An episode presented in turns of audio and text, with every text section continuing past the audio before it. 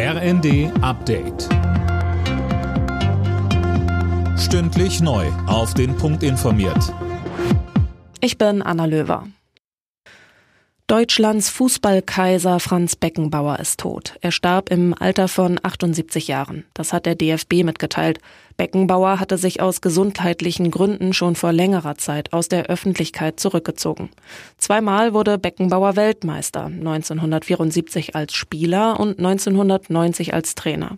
2006 holte er die Fußball-Weltmeisterschaft nach Deutschland und galt als Macher des Sommermärchens.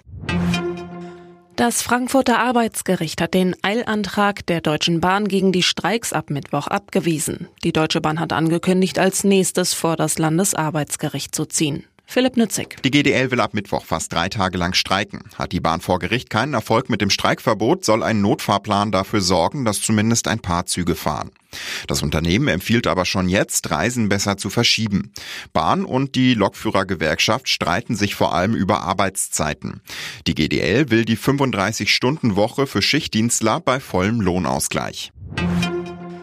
Die Bauernproteste haben deutschlandweit den Verkehr lahmgelegt. Nicht nur an Autobahnzufahrten, auch auf vielen Bundesstraßen und in einigen Innenstädten gab es Blockaden.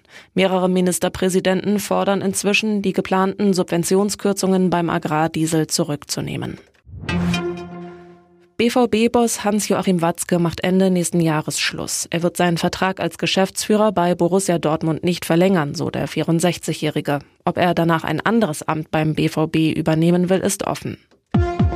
Alle Nachrichten auf rnd.de